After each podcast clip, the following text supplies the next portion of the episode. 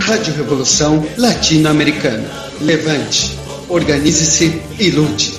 A hora de lutar é agora.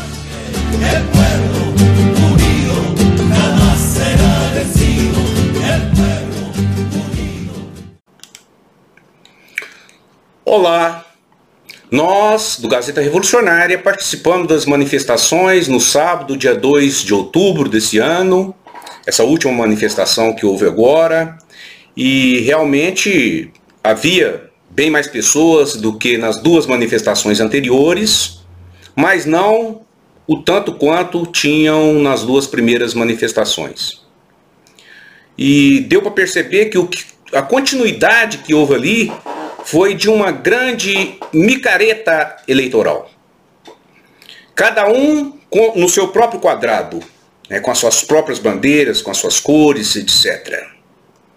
É, não existe, de fato, uma vontade ou uma política para derrubar o governo Bolsonaro antes das eleições.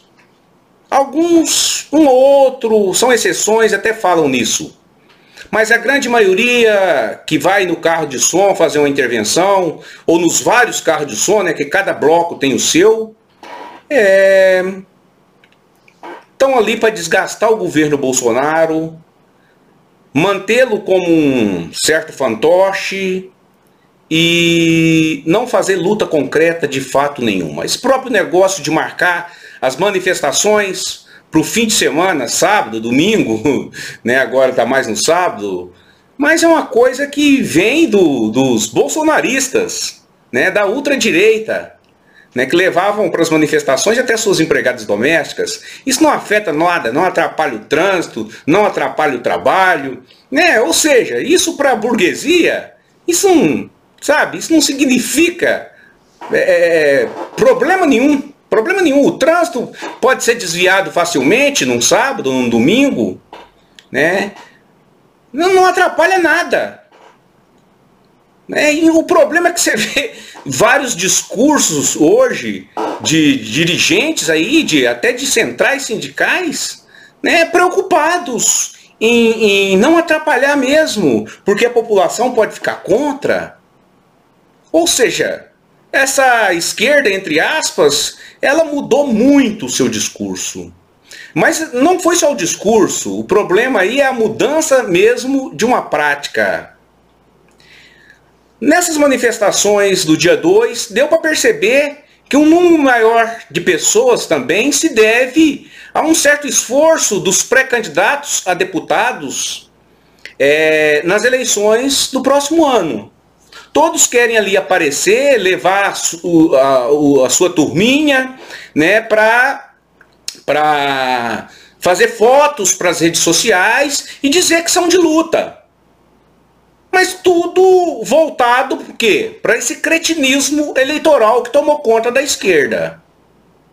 Participaram, é verdade, algumas organizações de massas, né, como o movimento dos atingidos pelas barragens, o, o, o MST, o Movimento dos Trabalhadores Sem Terra, né, algumas ocupações com ônibus contratados pelo PT, PCdoB, PSOL e PSTU, que levam eh, essas pessoas e mantêm-as ali, de uma certa forma, sob um cerco em que elas não podem. É difícil até se conversar com elas. Se você se tenta se aproximar dessas pessoas e conversar, logo chega um militante mais antigo e fica ali quase que te, te intimidando né, para ver o que, que você está falando. Então é uma vigilância absurda. A, a, em São Paulo participaram os, os seguidores né, do, do Ciro e do Paulinho da Força. Teve até um certo conflito, me parece, lá, saiu nas redes sociais, né, com os militantes do PDT né, sendo escorraçados na manifestação, como se fossem é, completamente diferente desses que aí estão convocando. Ficou bastante evidente, né, falando disso ainda, a convocação e a contratação, vamos dizer assim, de alguns jovens das periferias né, para balançar as bandeiras dessas organizações. Evidentemente com o dinheiro dos aparatos sindicais, do mandato, sei lá, né? De alguém está pagando, alguém está pagando. Não houve nenhum componente, vamos dizer assim, dos trabalhadores organizados. Nem mesmo da periferia, que é o local onde esses trabalhadores, a maioria desses trabalhadores moram. Nem sequer das estatais que estão sendo privatizadas. É. Não há uma mobilização nesse sentido. Então, essa esquerda, entre aspas, oficial, institucionalizada, controla os aparatos sindicais e partidários e dos movimentos sociais, como o movimento o MST, a UNE, em benefício próprio. Só isso. Para viabilizar suas candidaturas. Tudo é canalizado para as eleições. E tem sido assim né, já há algum tempo. Já há algum tempo. Agora estão mais descarados. Agora estão mais descarados. Evidente que esse pessoal não quer derrubar o governo Bolsonaro e todos os seus aliados que estão a serviço da entrega do Brasil ao imperialismo. Sequer tocam nas questões fundamentais que agridem os trabalhadores. Um ou outro falou da PEC 32, mas todos sabem que a PEC 32 vai ser aprovada, inclusive ela vai ser aprovada nos estados. Os governos estaduais vão fazer as suas próprias PECs 32 para aprofundar aquela que vai ser aprovada lá em Brasília. Como já fez o governador do estado de São Paulo, que enviou o PLC 26/21 né, que ataca o funcionalismo público de uma forma assim criminosa, criminosa. Então eles querem manter esse desgaste do Bolsonaro, manter o Bolsonaro ali é, é, como um fantoche para continuar o circo eleitoral. Não querem de fato derrubar esse governo. E o todo aqueles setores que compõem, que o compõem, e é a política, e a política neoliberal, ultra neoliberal, né, desse governo. Não há um esforço para fazer isso. Com manifestações de fim de semana, de sábado, de domingo, minha gente, não vai ter derrubada do governo Bolsonaro. Esse tipo de mobilização, isso não prejudica de forma alguma o capital. Não prejudica de forma alguma a burguesia. Isso não faz a menor diferença para eles. Parece uma festa. Isso, isso não, não faz diferença nenhuma. O que, que isso vai agredir? O que, que isso vai atrapalhar? Nada. A saída para os trabalhadores deve ser a organização e a luta de fato. Para o capitalismo só tem uma coisa que dói: parar a produção. Parar a produção e grandes manifestações de rua que paralisem as cidades, as grandes e as médias cidades. Se não houver isso, tudo fica tranquilo. Até a polícia vai lhe ajudar a desviar o trânsito, a organizar a passeata, a fazer o roteiro, né, da passeata.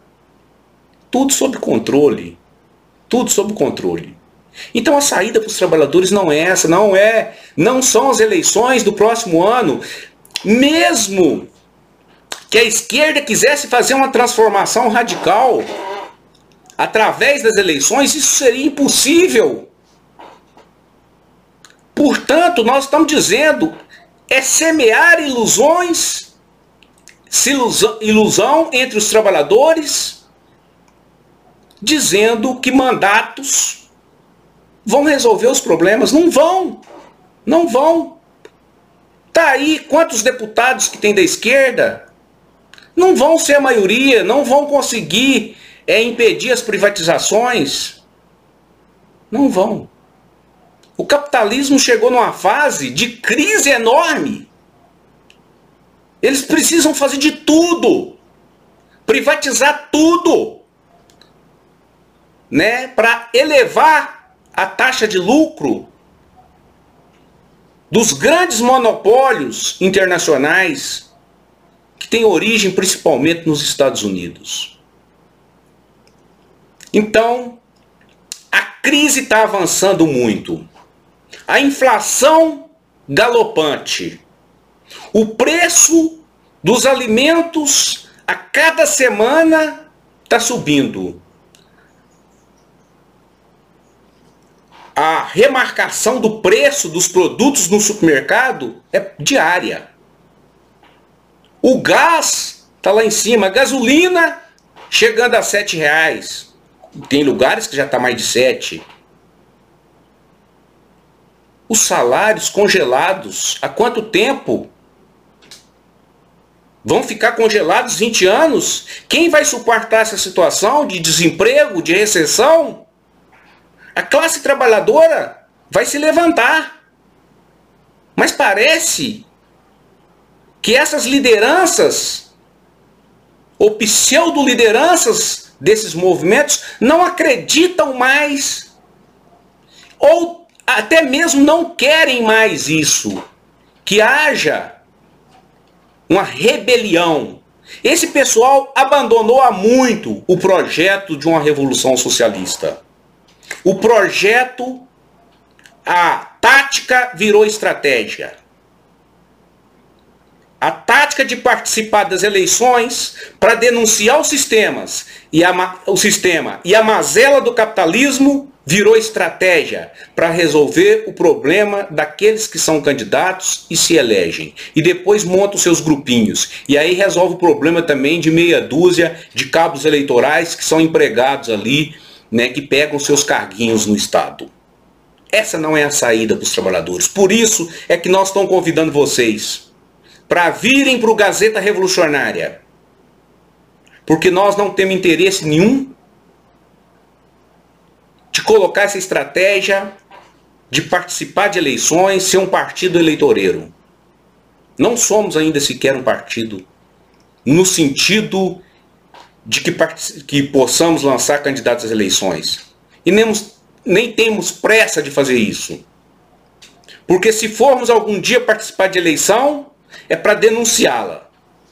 É para denunciar o sistema. Usar o púlpito, usar o palanque para abrir o diálogo com a população sobre os verdadeiros problemas que ela sofre e quais são as raízes desses problemas. Portanto, nós precisamos urgentemente construir uma organização revolucionária no Brasil, porque essa organização ainda não existe. Todos viraram partidos, grupos eleitoreiros ou penduricalhos dos partidos maiores que vão disputar as eleições e esses dirigentes vão se beneficiar de carguinhos no parlamento e no Estado burguês. A luta tem que ser agora. O Brasil está sendo entregue e nós não podemos permitir que isso ocorra. Gazeta Revolucionária com vocês, trabalhadores. Vamos à luta, vamos derrotar o imperialismo e os seus cabos aqui dentro do Brasil que estão a seu serviço, os seus capachos. Muito obrigado e até, até a próxima. Rádio Revolução Latino-Americana. Levante, organize-se e lute. A hora de lutar é agora.